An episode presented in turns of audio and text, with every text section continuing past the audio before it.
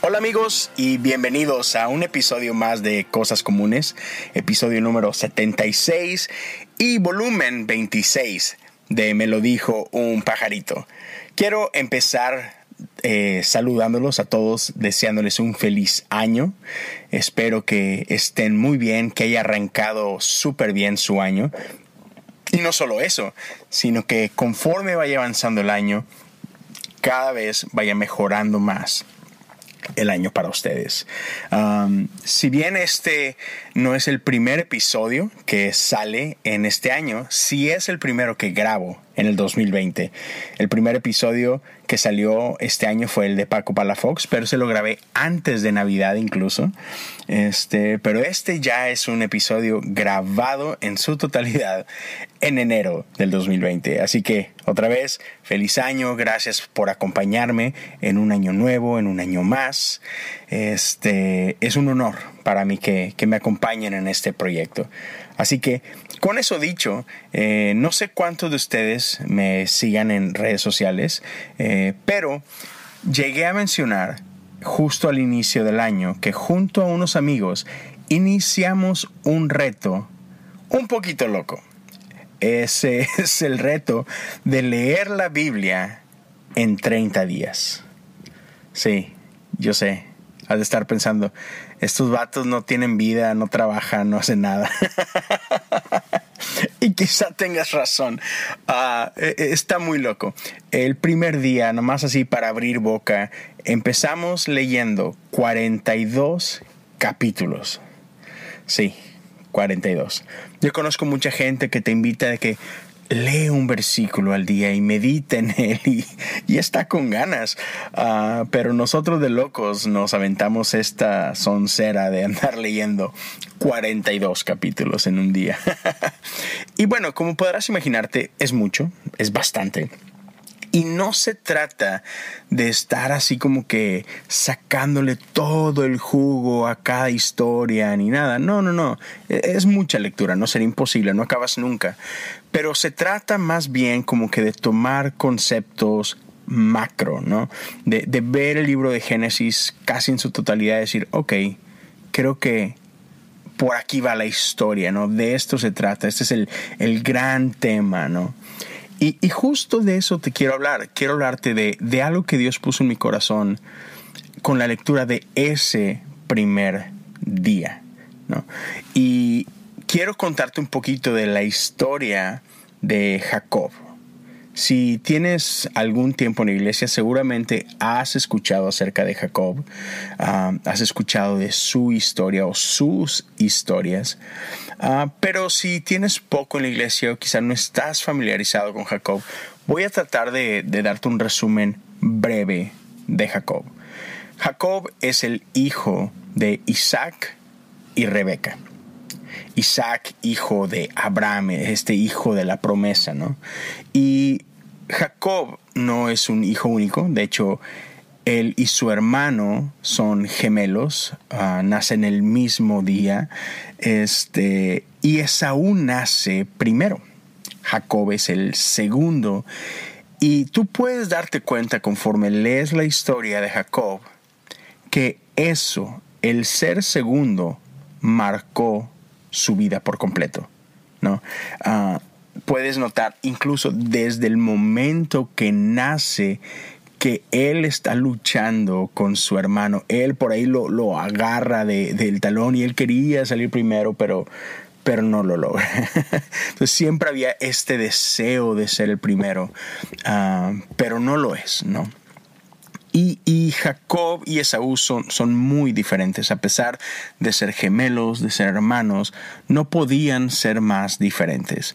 Esaú era un hombre de, campo, un hombre de casa, casa de cacería, y, era un hombre que le encantaba salir, era velludo, este, rojizo, este, y, Jacob era lampiño, ah, él pasaba el tiempo en casa ayudándole a mamá en la cocina eran muy diferentes, mucho, muy diferentes. Y llega una ocasión en que Esaú venía de regreso de cacería y trae muchísima hambre, pero muchísima hambre, o sea, yo sé que tú me entiendes, de esas veces que estás malhumorado, que no te aguantas ni tú solo. haz de cuenta como un anuncio de sneakers, ¿no? que ellos han creado todo un marketing alrededor de esto, de que tienes hambre, cómete un sneakers. ¿Por qué? Porque el tener hambre nos transforma ¿no? en la peor versión de nosotros mismos. Así que si puedes imaginártelo, llega Esaú después de no sé qué tanto tiempo de andar en el campo, de no comer bien, y llega de muy mal humor y ve que su hermano justo había preparado una sopita y le ruega que le dé de comer. Y Jacob, nada menso, decimos en Monterrey, vivillo desde chiquillo, le dice, va, claro que sí, hermano, pues para eso somos familia, ¿cómo no? Este, nada más que te va a costar tu derecho como primogénito. Y en ese momento Esaú seguramente ni siquiera lo pensó bien y era tanta el hambre que sí, sí, lo que quieras, ten, ¿para qué quiero mi primogenitura? Si me voy a morir de hambre, este, dale, no me importa, ¿no? Y total, le concede su derecho como primogénito y se come su sopa y listo. Y tiempo después, su padre, Isaac, está a punto de morir y le dice a Saúl, quiero que vayas y cases y me hagas mi comida favorita porque te voy a bendecir. Sé que mi tiempo ha llegado y, quiero darte mi bendición. Así que Esaú sale al campo y Rebeca, su madre, enterándose de esto, dice, ahora es cuando. Ella conocía seguramente el deseo de su hijo Jacob y entonces invita a Jacob a engañar a su papá y a robarle la bendición a su hermano. Así que Jacob, con un poco de duda al principio, termina accediendo al plan, engaña a su padre, recibe la bendición. Cuando Esaú regresa de cazar y viene delante de su padre, le dice, aquí estoy, bendíceme, se da cuenta que ha sido engañado, que su hermano robó la bendición y se vuelve loco y amenaza de muerte a su hermano, por lo que su hermano Jacob tiene que huir. Y ahí empieza una jornada de huida, de lucha y, básicamente de reinventarse. ¿no? Jacob nos cuenta la historia que llega a casa de, familia, creo que casa de su tío, si no me equivoco. Ah, por allá se casa, ah, le dan una mujer que no era primero, trabaja siete años más hasta que le dan al que era el amor de su vida. Y años después regresa a casa. Y él tenía miedo de su hermano, porque él sabía lo que había hecho. Y una noche, él estando ya solo con su familia, la Biblia nos cuenta que tiene un encuentro con Dios mismo y que pelea con Dios toda la noche. Estaba a punto de amanecer y Dios le dice, déjame ir. Sin embargo, Jacob le dice, yo no te voy a soltar hasta que me bendigas. Nos, nos revela de este, de este anhelo, de este, deseo de su corazón de ser bendecido. Dios lo bendice, pero no solamente lo bendice, sino en el acto de bendecirlo le cambia su nombre. Y le dice, no serás más llamado Jacob. Te doy un nombre nuevo, que es el nombre de Israel.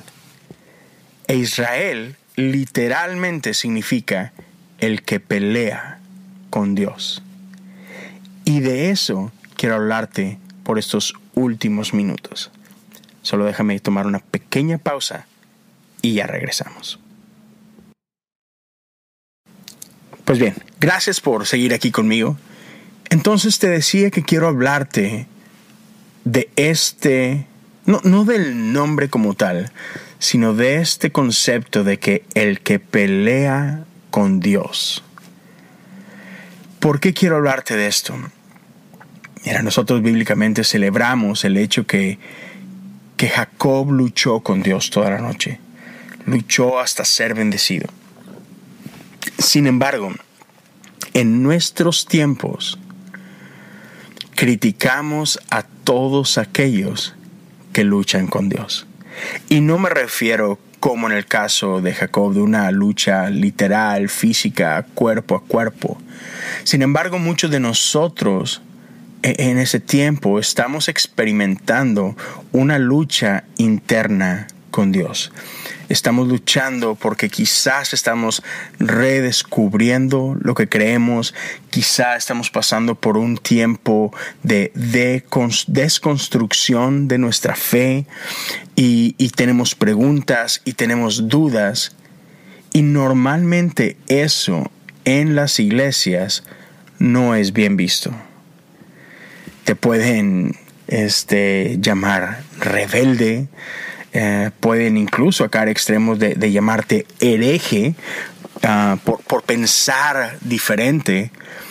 Ah, sin embargo, eh, en este día yo lo que quiero dejarte es esta paz de que está bien.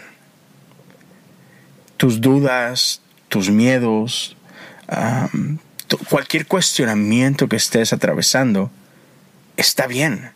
Dios no se intimida por tus luchas, por, tus batallas internas. Quiero decirte que está bien que cuestiones, está bien si no piensas igual de lo que pensabas hace un año. yo te, te voy a ser súper sincero yo no pienso lo mismo que pensaba cuando recién empezaba en mi viaje de fe. Yo crecí en la iglesia y, obviamente eh, en tus primeros años vas conociendo muchas cosas, vas este, formando una cierta teología, ah, tu doctrina y, todo esto. y por muchos años yo tenía una forma de pensar y creo que lo he mencionado en algún episodio anterior, uh, creo que mi, postura en mis primeros años ah, era una postura más, no sé, quizá más clásica, más, más de, derecha incluso podrías decirlo, más convencional, más calvinista. y, y, la realidad es que de hace unos 10 años para acá, cambiado mucho mi, manera de pensar, ha cambiado mucho mi, parado teológico. Este, ciertamente no pienso lo mismo de Dios de lo que pensaba hace 10 años. Y quiero pensar que, en este proceso he ido creciendo. E, esa es la, esperanza, ¿no? Ese es el deseo. pero si algo tengo claro es que sé que quizá mi, mi, viaje, mi recorrido no ha terminado.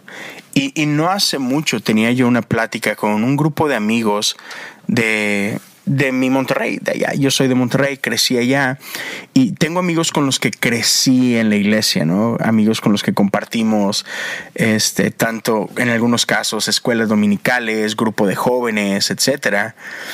Y, y estamos hablando de ciertos temas por, WhatsApp y, muchos de ellos me criticaban y no, es que no puede ser, este, ¿cómo piensas esto? Y desde que te fuiste a Estados Unidos has cambiado mucho, ¿cómo piensas? A tararara. Y, y la realidad es que sí, o sea, en ese sentido tienen razón, ¿no? Pero eso, aunque muchos lo puedan ver como algo malo, no es algo malo. Eh, eh, es parte de crecer, es parte de madurar, es parte de, ir conociendo de otras perspectivas y de ir conociendo de, otras posturas, ¿no? Y, y está bien, otra vez, Dios no tiene miedo de estas cosas. Lo he dicho antes y lo vuelvo a repetir.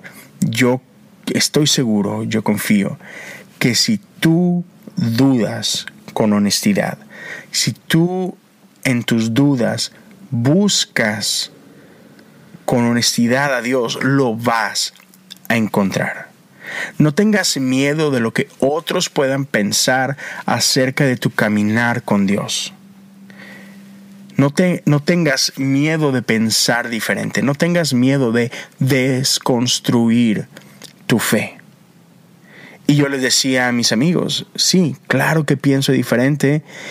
Y mira, no me daría miedo si en cinco años más pienso algo diferente de lo que pienso hoy. Y no significa que tu fe va por ahí como, como barco que se deja llevar por el viento y por las olas. No se trata de eso. Al contrario, requiere bastante confianza, requiere bastante fe el poder ver todo lo que has creído en el pasado y decir, me importa más el corazón de Dios que lo que yo creo. Y dejarte descubrir el corazón de Dios en este viaje es necesario. Luchar con Dios es algo que tenemos que hacer. Así que no tengas miedo en hacerlo. Si tú peleas con Dios otra vez con honestidad, con integridad, con, los motivos correctos, Dios va a terminar por bendecirte y darte un nombre que solo Él conoce. Así que eso es todo lo que quería compartir contigo. Otra vez, estamos al inicio de un año nuevo, tenemos un largo camino por delante. Yo sé que hay mucho que Dios quiere revelarte en tu día a día. Es por eso que mi podcast se llama así, Cosas Comunes, porque creo en verdad que en las cosas comunes de nuestra vida, Dios sigue hablando y Dios te quiere hablar y Dios quiere mostrarte más de su corazón y de lo que Él piensa de ti y de sus sueños por ti. Así que lucha, persíguelos, no te canses, ni, ni tengas miedo de lo que otros puedan decir. Dios está contigo. Gracias por llegar hasta el final de este episodio. Una vez más quiero invitarlos a seguirme en mis redes sociales. Puedes encontrarme en Instagram o en Twitter como Leo Lozano H-O-U. Será un gusto platicar más con ustedes, conocerlos un poquito más y si quieren contarme de lo que Dios ha estado haciendo en sus vidas, es parte de lo que me encanta. Así que Dios los bendiga, cuídense mucho nos vemos y nos escuchamos muy pronto.